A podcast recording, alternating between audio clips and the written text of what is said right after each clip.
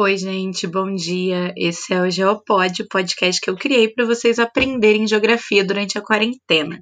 Hoje a gente vai ter o último episódio de revisão dos capítulos de revisão do conteúdo que a gente estava estudando em sala de aula presencial, e a partir de semana que vem nós vamos estudar as regiões do Brasil, cada uma independente.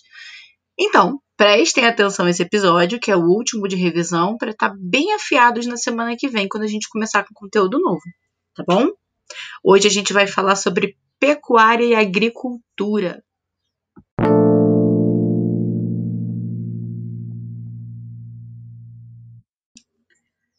A agricultura e a pecuária são duas atividades econômicas tradicionais no Brasil, porque elas provêm alimentos, fornecem matérias-primas para a indústria de alimentos, de couro, tecidos, combustíveis, entre outras indústrias.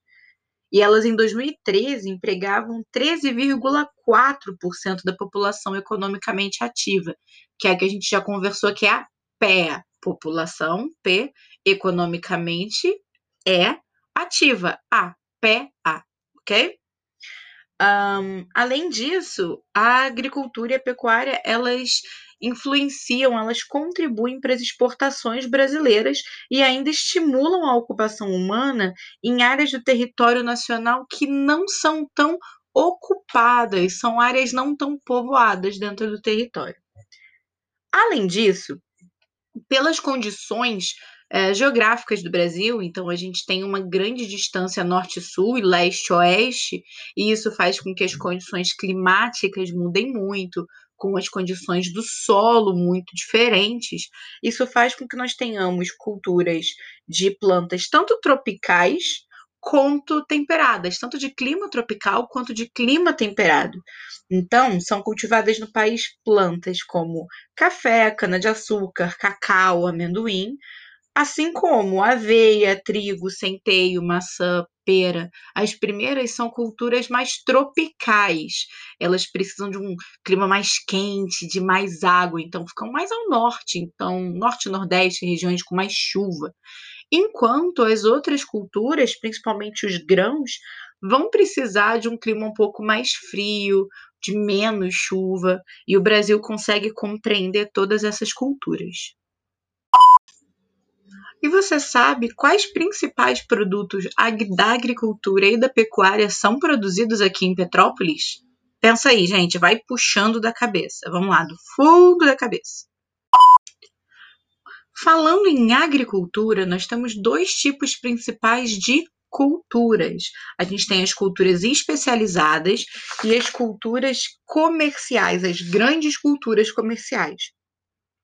A primeira, que é a cultura especializada, é aquela que, condicionada principalmente pelo clima e pelo solo, encontra em certas áreas do território brasileiro a possibilidade de obter maior produção e produtividade. Então, é a busca, que eu acabei de falar, pelo clima específico, pela temperatura, pela, pelo regime de chuvas específico e tipo de solo para uma produção. Então, por exemplo, morangos, eles vão crescer muito bem em áreas úmidas e áreas de pé de serra, por exemplo. É muito comum no Nordeste. Um, as culturas especializadas são importantes tanto do ponto de vista social quanto econômico, pois são realizadas geralmente com base no trabalho familiar e representam, assim, fonte de rendimento para famílias de pequenos proprietários de terra ou para pequenos arrendatários. Arrendatário é aquele que aluga, em, outras palavras, um terreno. Então, ele vai arrendar aquela área por um determinado período né, de tempo, pode ser um ano, uma década e tudo mais, ou enquanto durar aquele período de colheita, vai pagar para o dono da terra e vai ter o direito né, ao uso daquele solo. Já ao contrário das culturas especializadas, as grandes culturas comerciais, e aí a gente vai pensar principalmente em grãos, tá? E frutas, como café, cana-de-açúcar, arroz, feijão, laranja, soja, algodão, milho, é, entre outros, assim, outros grãos, ocorrem em várias áreas, e ocorrem em vastas áreas nas diversas regiões do Brasil. o que demonstra o enorme potencial agrícola do país. De novo, um conceito que hoje não é mais muito usado, mas que não a gente, os pesquisadores não usam mais tanto, mas que foi muito difundido nos anos 20, é o conceito de Brasil como celeiro do mundo. Celeiro, aquela parte da fazenda onde você guarda tudo que foi produzido. Então, dali é que você vai mandar para as feirinhas, para o comércio, para a indústria. Então, existe essa questão, né? A gente bate sempre na tecla de que o Brasil é muito produtivo, o solo aqui é muito bom e a gente tem uma grande área geográfica que permite a produção de alimentos dos mais diversos, então, tanto da agricultura quanto da pecuária. Então, tanto das frutinhas e legumes e, e grãos aos bichinhos, né? Um, nos últimos 50 anos, as culturas comerciais se modernizaram sua elevada produtividade decorre da utilização de técnico, tecni... Ih, gente, hoje eu tô ruim. Tecnologia e técnicas agrícolas avançadas, como a seleção de sementes e mudas, a correção e adubação do solo, mecanização, assistência agronômica. É, isso vem muito com o período da industrialização. Lembra que o Brasil começou a se industrializar, a trabalhar com a Revolução Verde, que foi esse maquinário que veio dos Estados Unidos para cá. Tudo isso a partir dos anos 50, 60 do século 20. Foi quando a gente começou a ter máquinas no, no campo. Então, aquelas grandes máquinas assim. Lembra da abertura do Globo Rural no domingo, gente? Aquelas máquinas grandes que vão cortando trigo. Então, aquelas que jogam né, o adubo, jogam os pesticidas no ar, é, vieram muito de fora, vieram dos Estados Unidos principalmente, a partir dos anos 50 século XX. Então, a partir desse período, a nossa agricultura, o nosso primeiro setor, que era bem manual, passou a se mecanizar também, porque isso aumentou essa produção brasileira de produtos de grãos. Um, o Brasil, ele hoje ocupa posições de destaque e é o maior produtor mundial de café, cana-de-açúcar e cítricos, e é o segundo maior em soja também. A gente só perde para os Estados Unidos. E as áreas rurais de Petrópolis, como Caxambu e o Vale do Cuiabá? Pensem aí nas feirinhas que a gente tem, tanto no centro da cidade, quanto lá em Itaipava, lá em Correias, alguns dias da semana. Elas podem ser consideradas culturas especializadas ou grandes culturas comerciais. Pensa que vocês estão passando ali de carro pelo Caxambu, tem aquelas grandes ah, areias de alface, assim, alfaces, couve. É... é uma cultura especializada ou uma grande cultura comercial? O que, que vocês acham? Quando a gente está falando dessa grande cultura comercial, elas precisam manter essa alta produtividade, manter-se competitivas no mercado. E aí, essas culturas empregam agrotóxicos em larga escala. E se, por um lado, essas substâncias combatem insetos, fungos e outros seres que prejudicam as plantações, por outro, o uso excessivo contamina o solo, as águas, o ar e mata outros seres vivos, podendo também contaminar o trabalhador rural caso, essa, caso ele as aplique sem a devida proteção. Então, a gente não pode simplesmente, enquanto né, produtor rural, ah, tem um saco aqui com agrotóxico em pó, vou pegar com a mão e jogar na plantação. Como se eu estivesse jogando milho para galinhas, ou como se eu estivesse é, aspirando pó mesmo, varrendo a casa. Eu não posso fazer isso, porque esses agrotóxicos, eles compõem, eles são compostos por químicos que maltratam o nosso organismo. Então, respirar vai corroer todo o sistema respiratório, é, pegar na mão isso pode queimar a pele, então, o cuidado para o trabalho né, com esse agrotóxico ele tem que ser muito grande.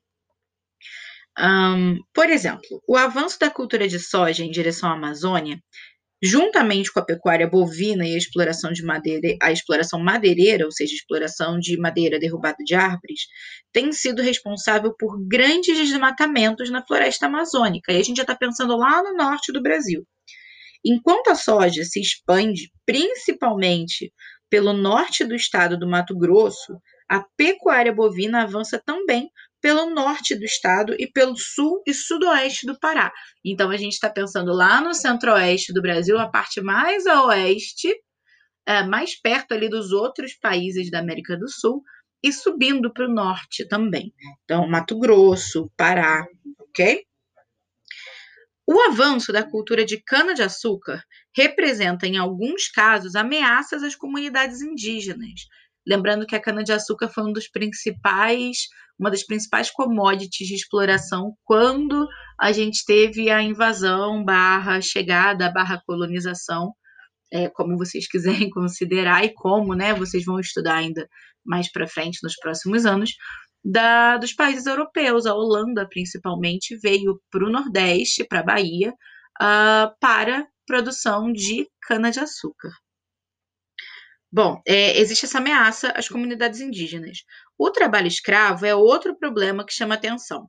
Em 2013, segundo o Ministério do Trabalho e Emprego do Brasil, foram libertadas do trabalho escravo, trabalho escravizado, né? Obrigar alguém a trabalhar para outra pessoa sem os devidos direitos trabalhistas e sem a liberdade né, de ir e vir. Foram libertados do trabalho escravo 2.063 pessoas em vários ramos de atividades, incluindo a agricultura e a pecuária. Volte e meia a gente vê matéria de jornal, é, ou na televisão, ou às vezes na própria internet, é, falando né, de que mais fazendas com pessoas em situações análogas à escravidão, ou seja, trabalhando em condições parecidas a uma condição de escravidão, é, são encontradas né, no interior do Brasil, principalmente.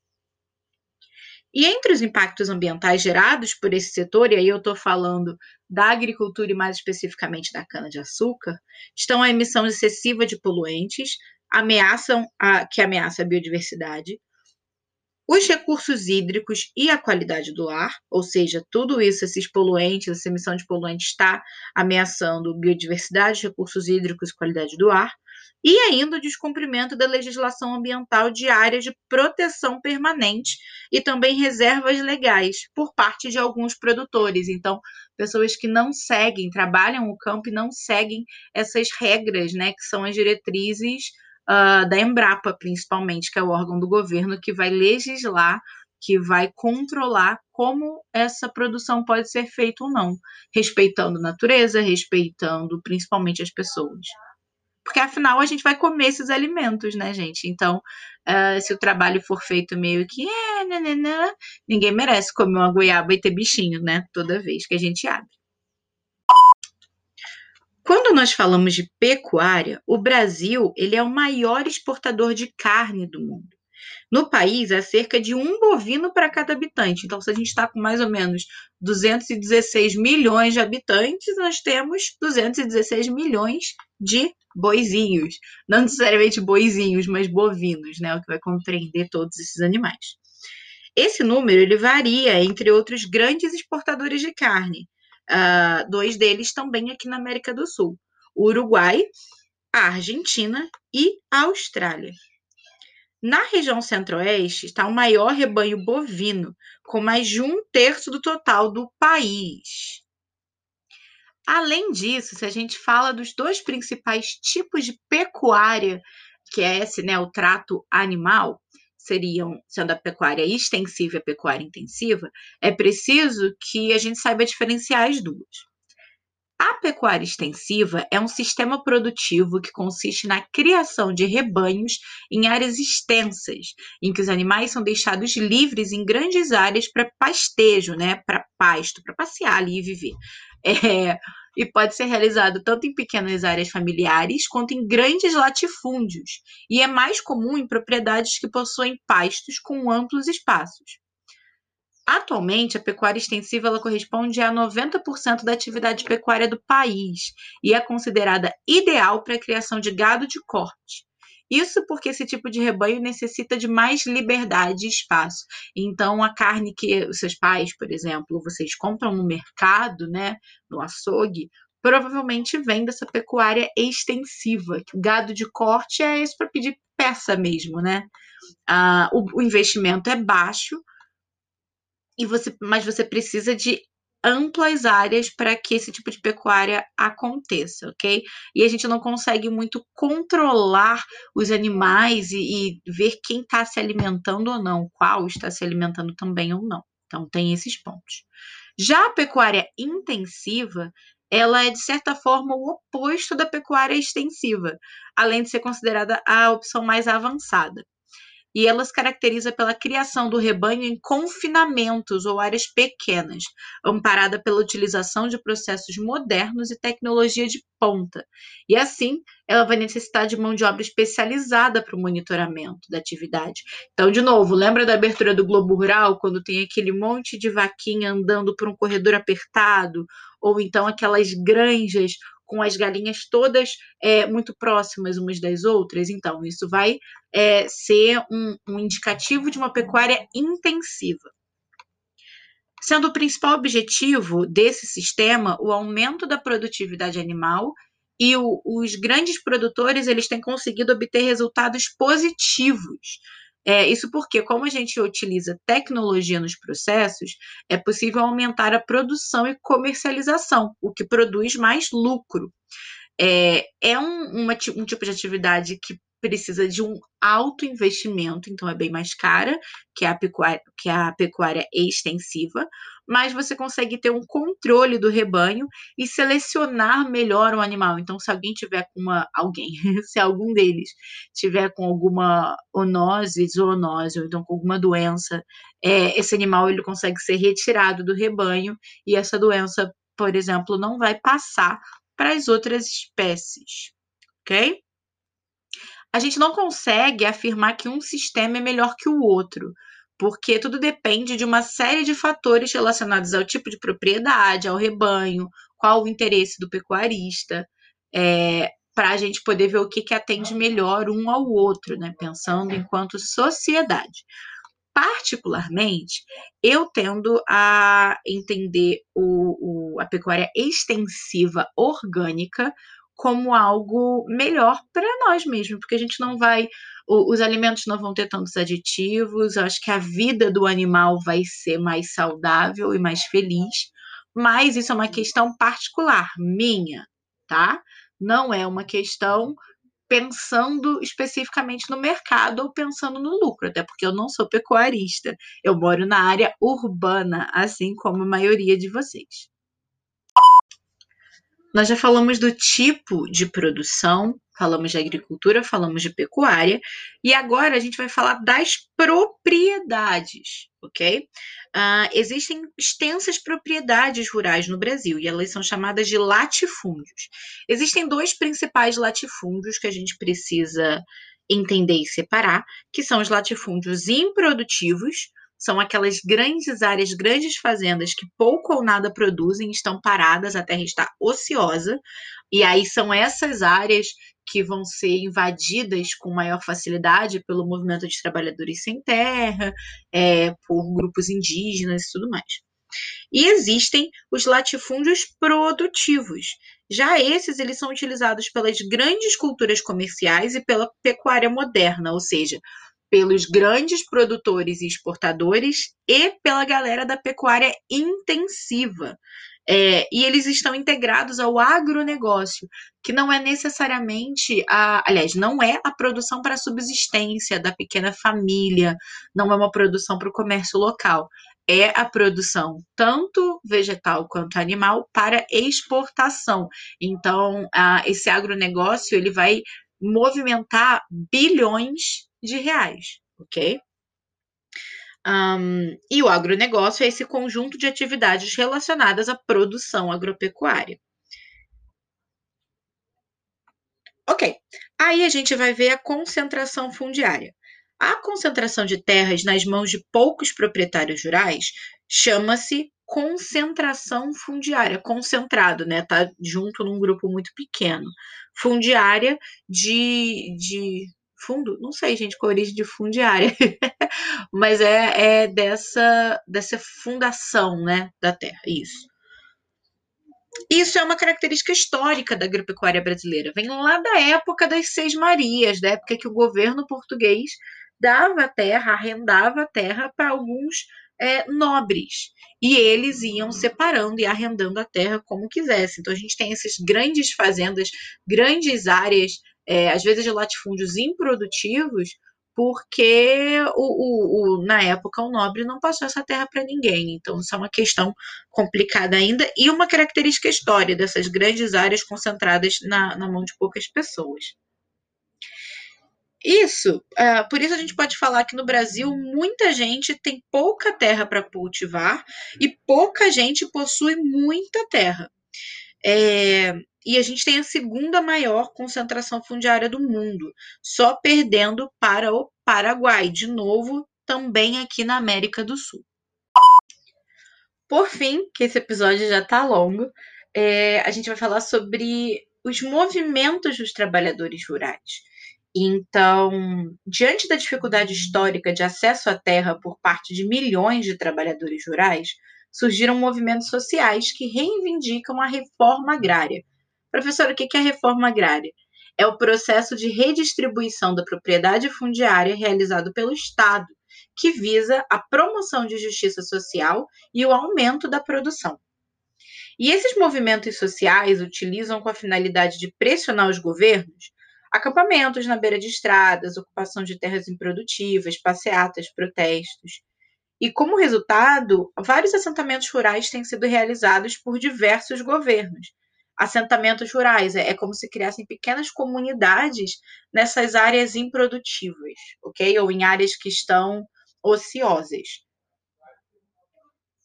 Mas o que acontece? Para que as famílias assentadas tenham condições de trabalhar a terra, há necessidade de crédito, assistência agronômica, estrada para escoamento da produção, rede de energia elétrica, além de outros incentivos. E como a maioria desses assentamentos, é, na, na maioria das vezes, essas condições não foram implantadas, muitas famílias não obtêm sucesso no trato da terra.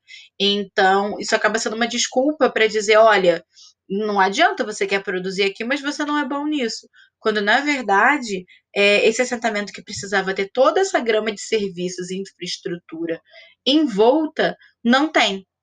Então, a luta desses movimentos continua muito forte pela reforma agrária, pelo esse direito de usar a área rural de uma forma digna.